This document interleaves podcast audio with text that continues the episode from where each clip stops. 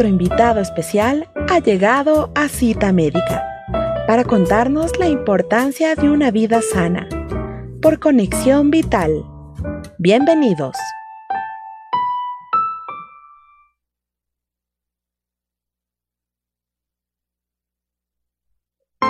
Estás escuchando Cita Médica.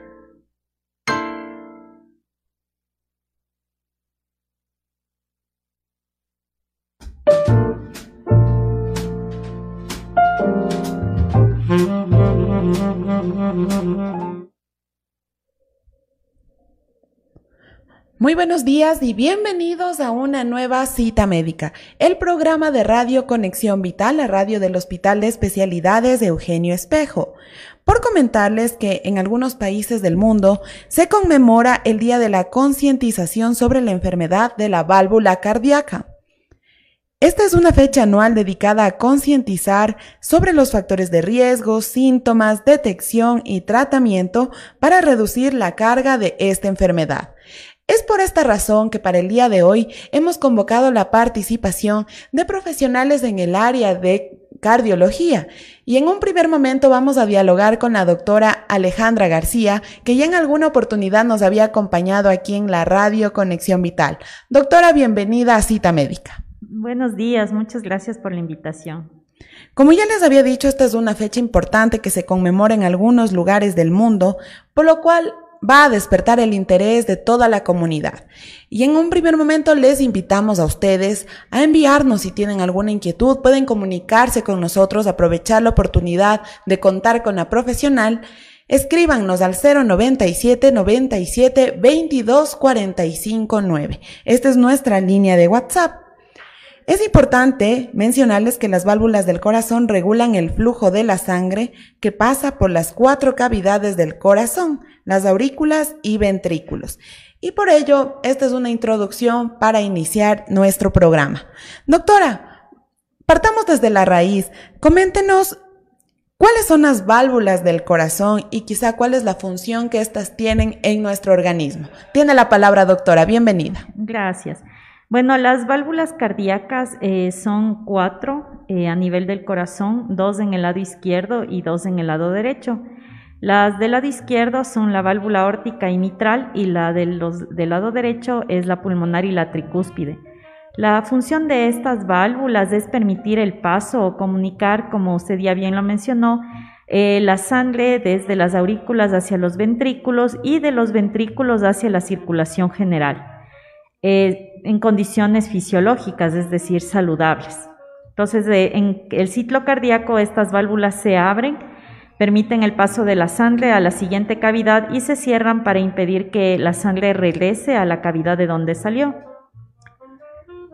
Doctora, ¿y quizá existe alguna relación entre el funcionamiento que tienen las válvulas con lo que nosotros oímos frecuentemente, el soplo cardíaco?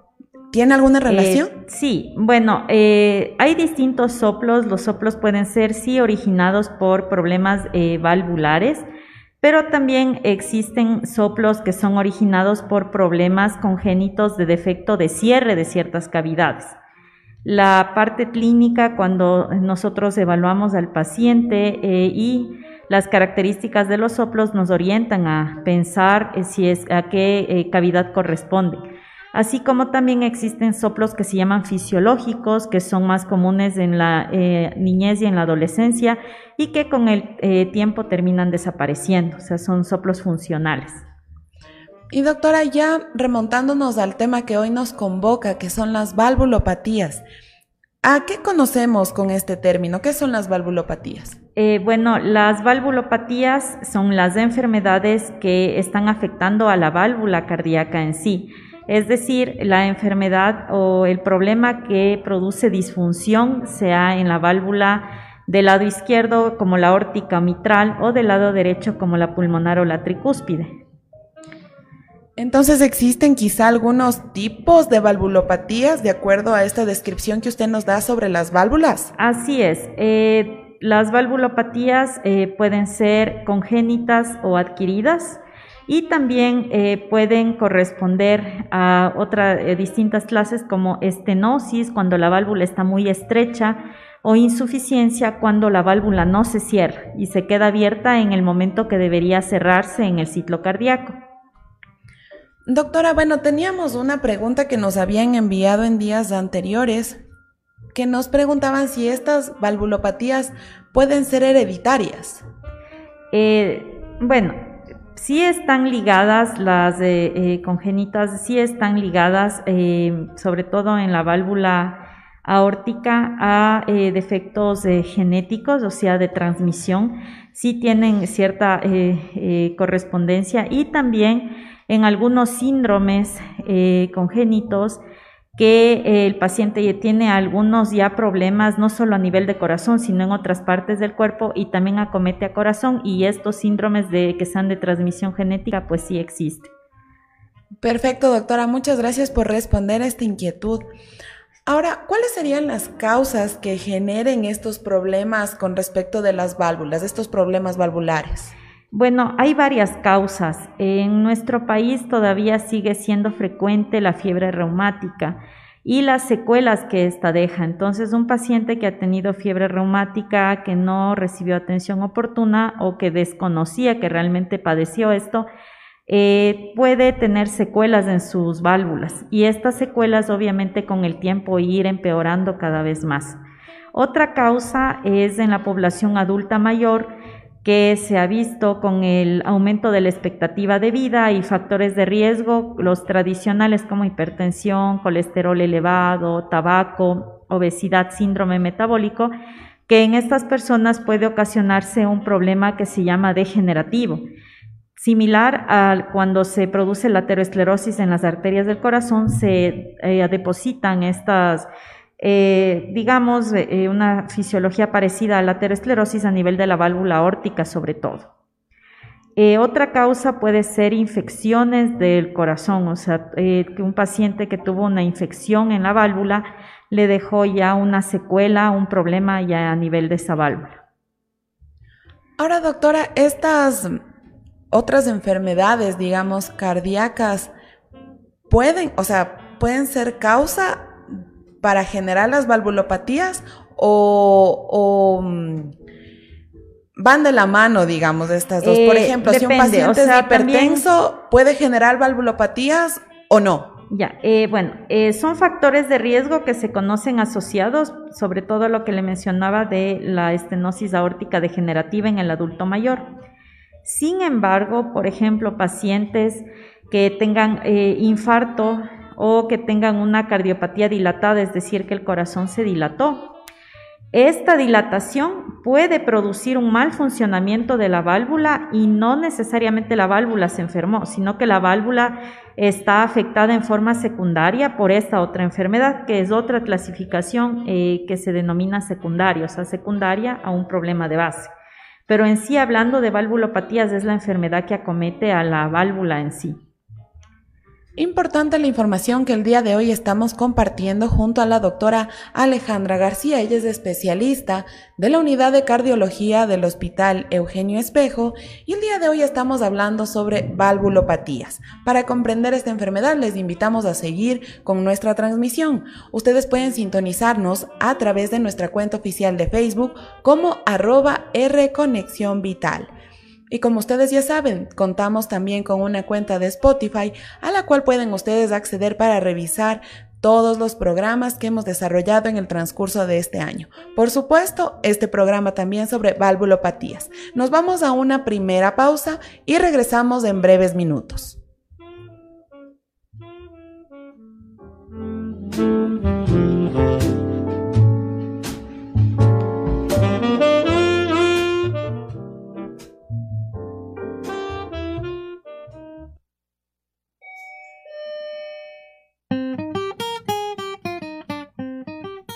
Regresamos con más de Cita Médica después de estos anuncios por Conexión Vital.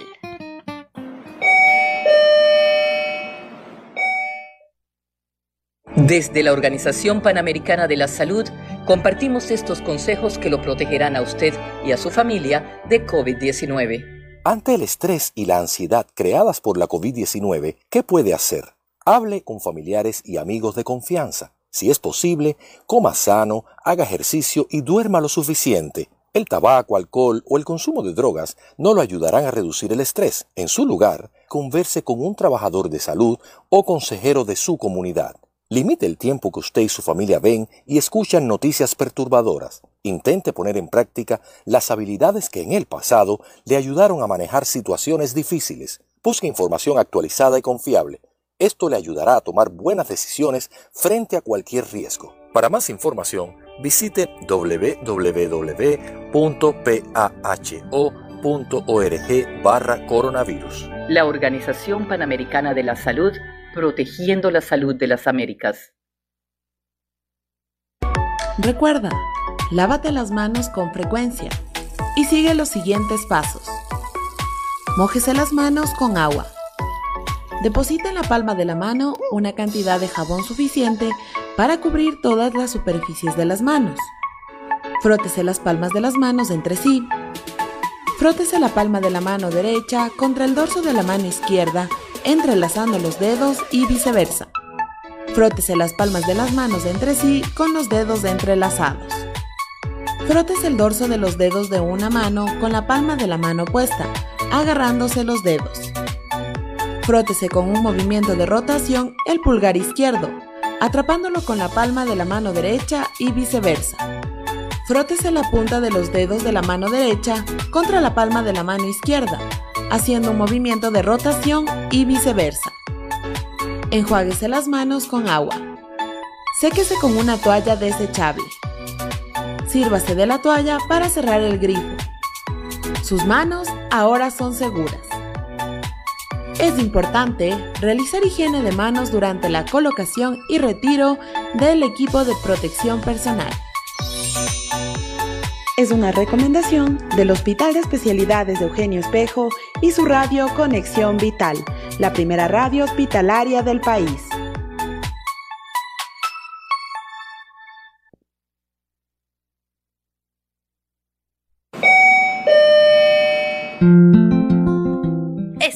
Vuelta con más de cita médica por Conexión Vital.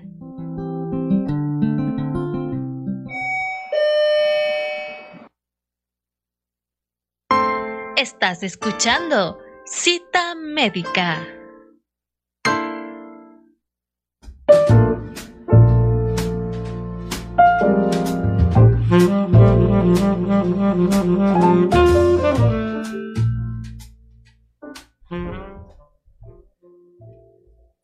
Agradecemos su sintonía en nuestro programa Cita Médica.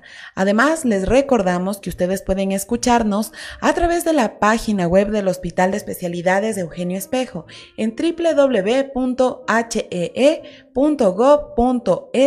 opción radio. Además, para nuestros compañeros dentro de la institución, nos pueden escuchar vía intranet. Estábamos hablando el día de hoy con la doctora Alejandra García, especialista de cardiología de nuestra Casa de Salud, sobre valvulopatías. La doctora ya nos había explicado en qué consiste y cuál es el trabajo tan importante de las válvulas. Y ahora sería bueno hablar de los síntomas, cómo una persona puede darse cuenta que está padeciendo una valvulopatía. Bueno, eh, dado que les había comentado que hay cuatro válvulas, dependiendo del sitio donde estas estén afectadas, los pacientes, eh, la mayoría eh, de su vida, en algunas ocasiones persisten asintomáticos, es decir, no tienen molestias.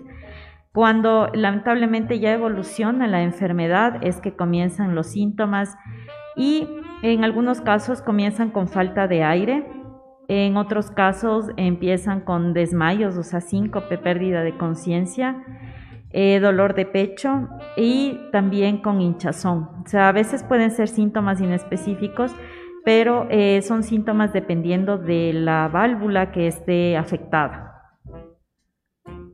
Y doctora, ¿estos síntomas que se van presentando se dan de forma súbita o quizá tiene un aparecimiento progresivo en estas personas? Eh, bueno, eh, depende también, eh, por ejemplo, cuando el problema es de válvula órtica, que es una de, las válvulas del lado izquierdo a donde sale la circulación a, todo el cuerpo. Hay veces en que se manifiesta súbitamente con desmayos, empiezan a desmayarse sin ningún motivo. Y en otros casos sí puede ser paulatino, que empiece el paciente a cansarse, o sea, percibir que ya no puede realizar sus actividades del día a día como antes y eh, empieza paulatinamente y lamentablemente algunos pacientes esto, eh, en vez de tal vez buscar una atención oportuna, eh, empiezan a bajar su actividad y obviamente se van como acomodando y obviamente eso sigue evolucionando. Y en otros eh, contextos también aparece súbitamente, porque a veces se asocian con arritmias y todo se desencadena al mismo tiempo. Entonces quizá lo adecuado sería prestar mucha atención ya a la, presencia de estos signos dentro del paciente. Ahora una vez que él quizá ya sufre desmayos o tiene esta falta de aire u otros síntomas que usted los ha mencionado, doctora, debe buscar la atención médica y ya dentro del tratamiento, ¿cómo ustedes diagnostican que efectivamente se trata de una valvulopatía?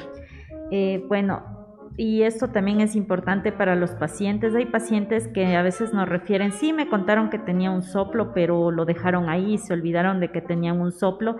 Y obviamente, como les menciono, ya evoluciona la enfermedad y a veces vienen en estadios finales. Eh, primero, eh, nosotros una vez que el paciente acude a consulta, se hace un examen físico. En el examen físico eh, se va a auscultar ya un soplo y como le mencionaba anteriormente, vamos a determinar las características, el lugar de ubicación y obviamente pediremos exámenes. ¿Cuáles van a ser los exámenes? Inicialmente un electrocardiograma que nos orienta si es que ya está el problema valvular repercutiendo sobre el corazón y un ecocardiograma. En el ecocardiograma nos permite evaluar ya en sí las válvulas, la función de las cavidades tanto aurículas, ventrículos y nos determina el tipo de enfermedad valvular. O sea, el ecocardiograma ya nos ayuda y nos orienta tanto al diagnóstico y al tratamiento que va a recibir. Mencionaba, pueden presentarse diferentes tipos de valvulopatías y en ese caso, imagino que los tratamientos también difieren de un caso a otro. ¿Cuáles serían los tratamientos adecuados para tratar estas valvulopatías? Eh, toda enfermedad valvular, como les mencionaba, que son eh, las válvulas permiten el paso de la circulación, son problemas mecánicos. Y al ser esto un problema mecánico, el tratamiento definitivo es el reemplazo de esa válvula.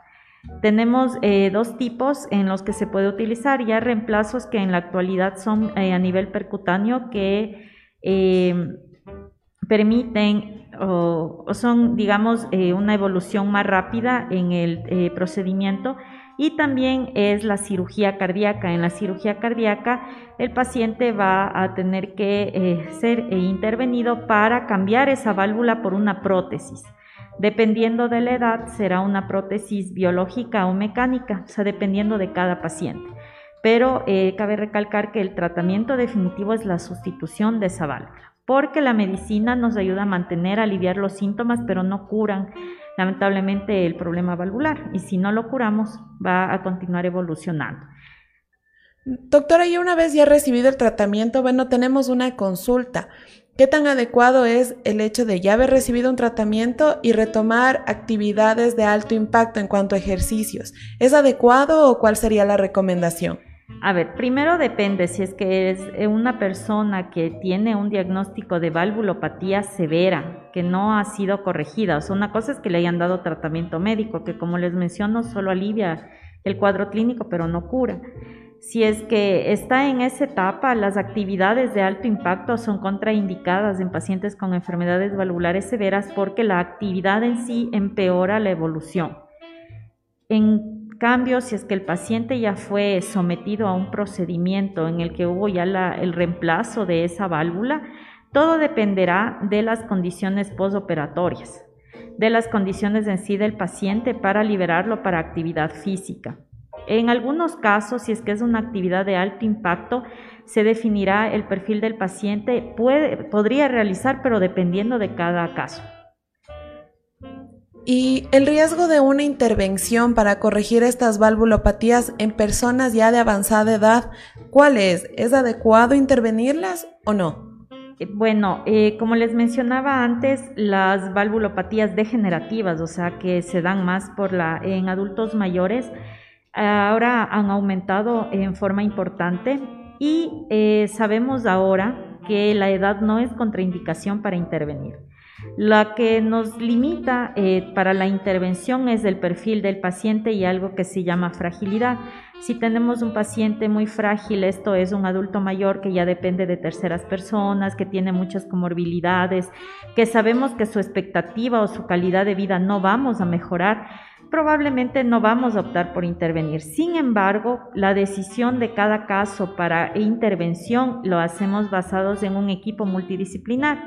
El cardiólogo que está especializado en enfermedades valvulares, el intervencionista, cirujano cardíaco, el médico que hace el ecocardiograma y el geriatra. Se evalúa el caso del paciente, se define si es un candidato adecuado para que eh, sea intervenido porque nuestro objetivo es que el paciente tenga calidad de vida, o sea, que la intervención sea algo que eh, le permita tener años de vida eh, con su familia. En tanto que si la intervención no va a mejorar en nada su pronóstico, pues sería someterle a algo innecesario. Perfecto, doctora. Muchas gracias por ir resolviendo estas inquietudes.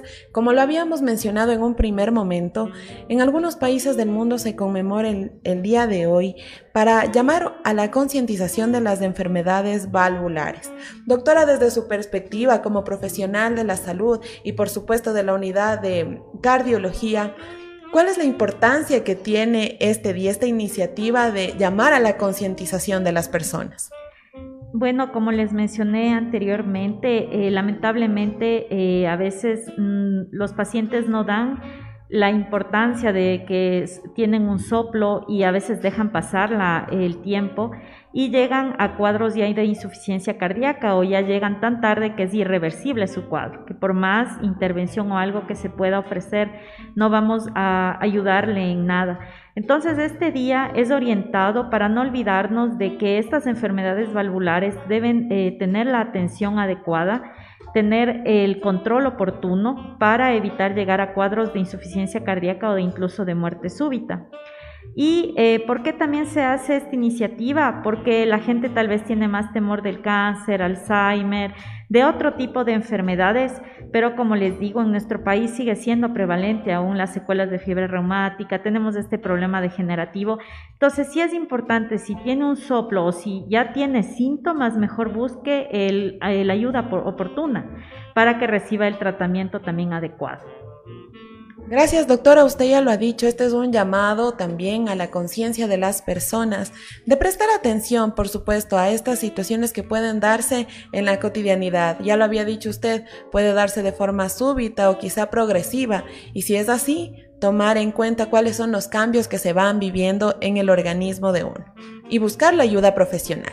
Doctora, le agradecemos mucho por su participación en el programa Cita Médica y por supuesto esperamos contar con usted en una próxima ocasión. Muchas gracias por la invitación también. Vamos a ir a una nueva pausa y al retornar hablaremos con el doctor Carlos López. Él es especialista de la misma unidad de cardiología de nuestra institución para dar continuidad a este importante tema que nos ha convocado el día de hoy, las valvulopatías. Sigan escribiéndonos a través de nuestra línea de WhatsApp al 097 97 22 45 9 o nos pueden dejar sus comentarios en la transmisión en vivo como arroba R Conexión Vital. Regresamos en breves minutos.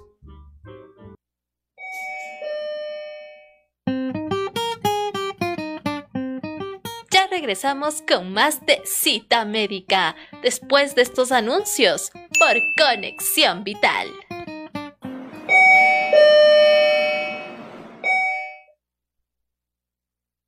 Desde la Organización Panamericana de la Salud, compartimos estos consejos que lo protegerán a usted y a su familia de COVID-19. Para protegernos y proteger, muchos permanecemos en casa y mantenemos el distanciamiento físico, pero hay otras cosas positivas que podemos hacer. Llame o comuníquese con sus abuelos todos los días. Ya que no puede visitarlos en persona, esta es una alternativa segura para ellos y para usted, y además se sentirán acompañados. Si le hacen falta a sus amigos, llámelos, todavía están ahí. Y si no puede crear música con su grupo, lo pueden hacer en línea. Ahora, las celebraciones deben esperar, pero una llamada puede alegrarle el día a alguien. El distanciamiento físico no es aislamiento social. Para más información, visite www.paho.org barra coronavirus. La Organización Panamericana de la Salud, protegiendo la salud de las Américas.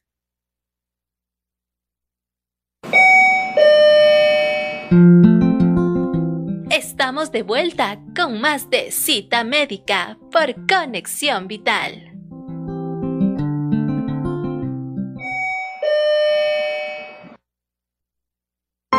Estás escuchando Cita Médica.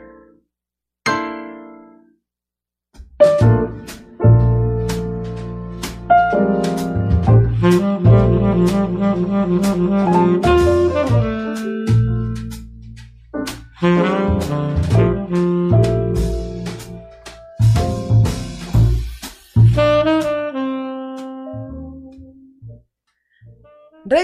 Con su programa Cita Médica y en este momento contamos con la participación del doctor Carlos López, especialista de cardiología del Hospital de Especialidades de Eugenio Espejo.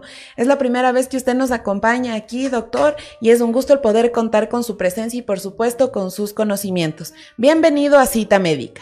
Muchas gracias, buenos días.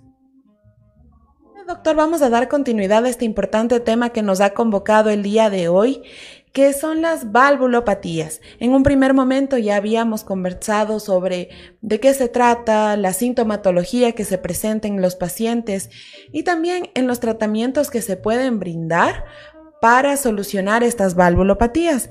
Ahora, doctor, es importante también el hablar de la implantación de la válvula aórtica, que en sus siglas en inglés se reconoce como TAVI. Entonces, doctor, cuéntenos un poco sobre la evolución que ha tenido esta implantación en el mundo y también el empleo que se hace de ello aquí en nuestra casa de salud, el Hospital Eugenio Espejo. Bueno, a propósito del, del Día de la Concientización sobre las valvulopatías, es importantísimo hablar de una de las enfermedades más comunes de las válvulas, que es la estenosis aórtica. Es una enfermedad que afecta generalmente a personas mayores de 65 años y hasta hace unos 20 años la única opción que tenían ellos era una cirugía de corazón abierto en la que se, se cambiaba, se reemplazaba esa válvula por una prótesis.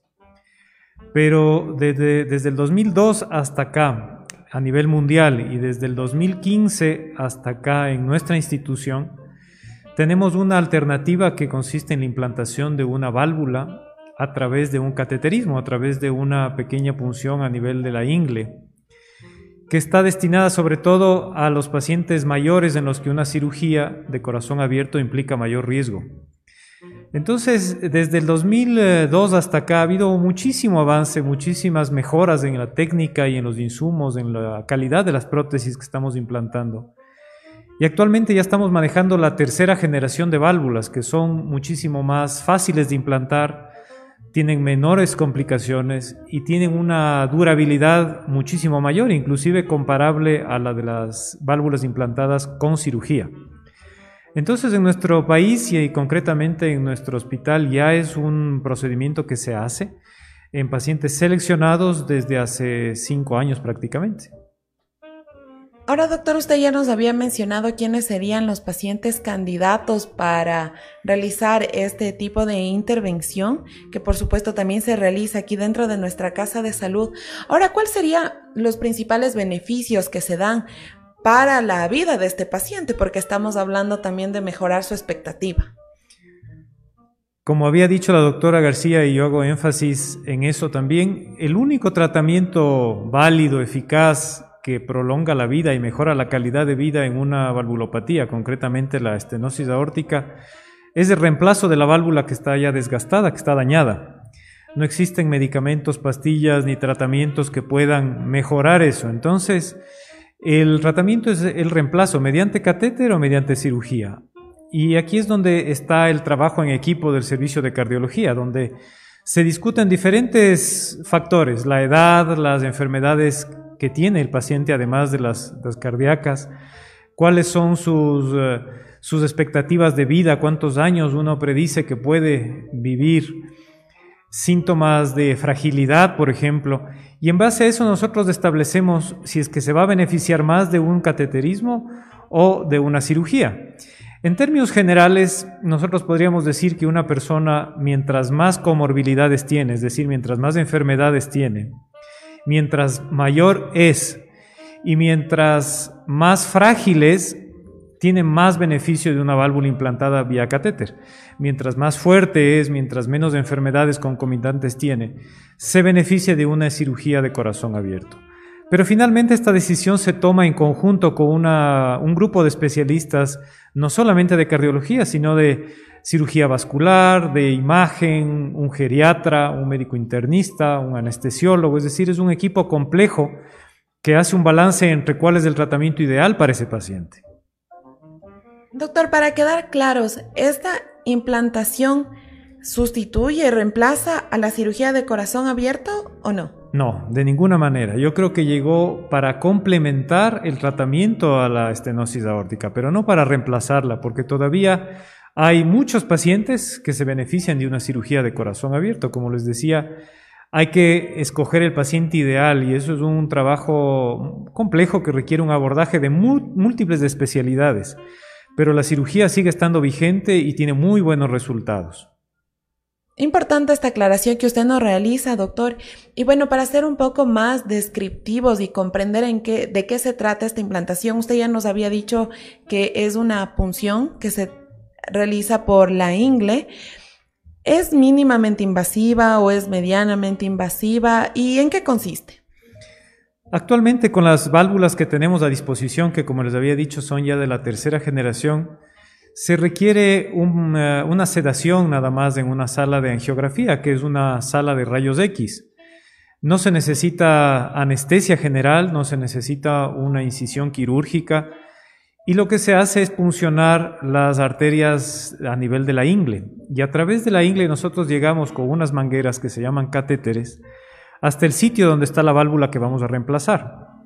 Y en ese sitio nosotros implantamos mediante un balón esta válvula que comienza a funcionar inmediatamente y lo que hace es reemplazar por dentro a la válvula natural nativa que ya está desgastada. El procedimiento tiene una duración de aproximadamente una hora, una hora y media. El paciente inmediatamente recupera la conciencia y puede pasar a una recuperación en cuidados intermedios donde permanecerá 24 horas para el siguiente día ya pasar a una habitación normal donde se puede incorporar, puede comer, puede levantarse al baño y probablemente en unas 48 horas retomar su vida normal. El proceso de recuperación en esta válvula es extremadamente corto, como les había dicho, es de 24 a 48 horas. Y en cuestión de días, el paciente, dependiendo de las características, puede ya retomar su actividad mm, diaria, ¿no? su, su vida normal. Ahora, doctor, ¿cuáles serían las principales diferencias que se presentan entre esta implantación y la cirugía? Toda vez que usted nos ha aclarado que se trata más bien de un proceso complementario a la cirugía, más no que reemplaza a la misma. ¿Cuál sería la principal diferencia? La diferencia es que por cirugía nosotros tenemos que abordar el tórax mediante una incisión, no tenemos que realmente tener el corazón expuesto y poder colocar una prótesis bajo visión directa. Es un procedimiento que toma algunas horas, la recuperación es mucho más lenta, pero tiene la ventaja de poder colocar una válvula a veces eh, más durable, que son incluso mecánicas, que tienen carbono, que tienen metal, que duran a veces 30, 35 años. Es decir, estamos hablando de que un paciente que se pone una de estas válvulas no necesita una intervención probablemente nunca más. A diferencia de las válvulas TAVI o percutáneas, en donde no se hace una incisión, se coloca una válvula biológica que tiene una durabilidad aproximada de 10 años. Por eso es que se utiliza en pacientes que tienen una expectativa de vida equivalente a ese, a ese tiempo. Perfecto, doctor. Muchas gracias por su aclaración. Y bueno, ya para ir cerrando este diálogo que hemos tenido el día de hoy, donde hemos hablado sobre las válvulopatías, doctor, ¿cuál sería las principales recomendaciones para las personas. Ya habíamos hablado de el prestar atención a toda esta sintomatología para buscar la ayuda de forma oportuna, de manera que no se trate ya de un problema de salud que quizá no tiene alguna corrección a tiempo. ¿Qué recomendación usted podría ofrecer aquí a la comunidad con respecto a este tema? La clave del éxito de todos estos procedimientos es detectar la enfermedad a tiempo, antes, antes de que la enfermedad deje secuelas irreversibles en el corazón.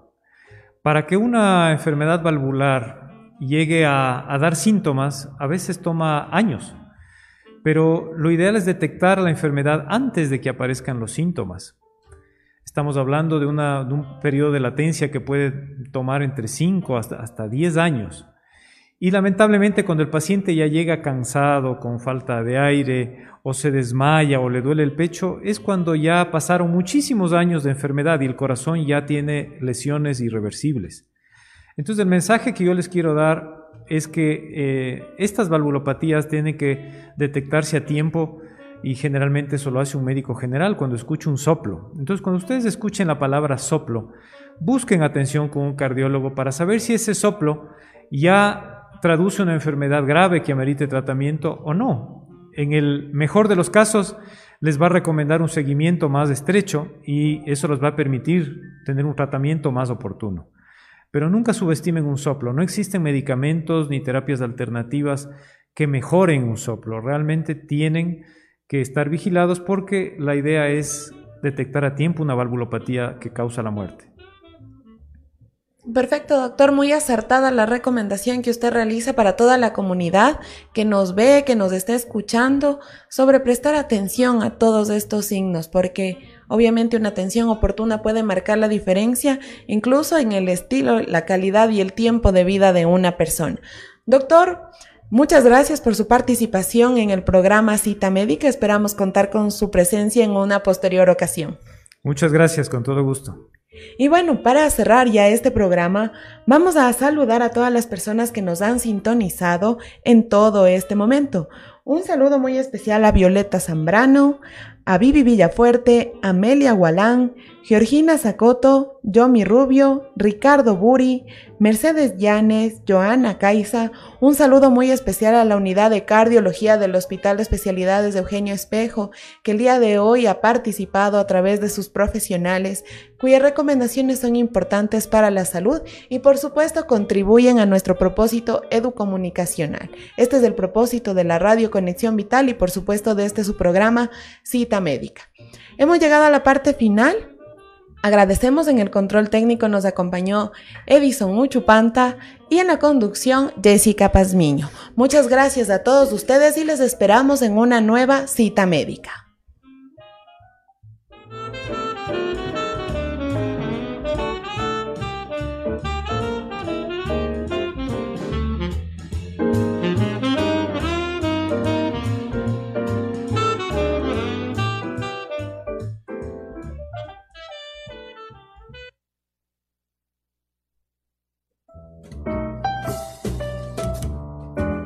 Llegado a la parte final de Cita Médica con otro invitado especial. Te esperamos de lunes a viernes a las 10 de la mañana por Conexión Vital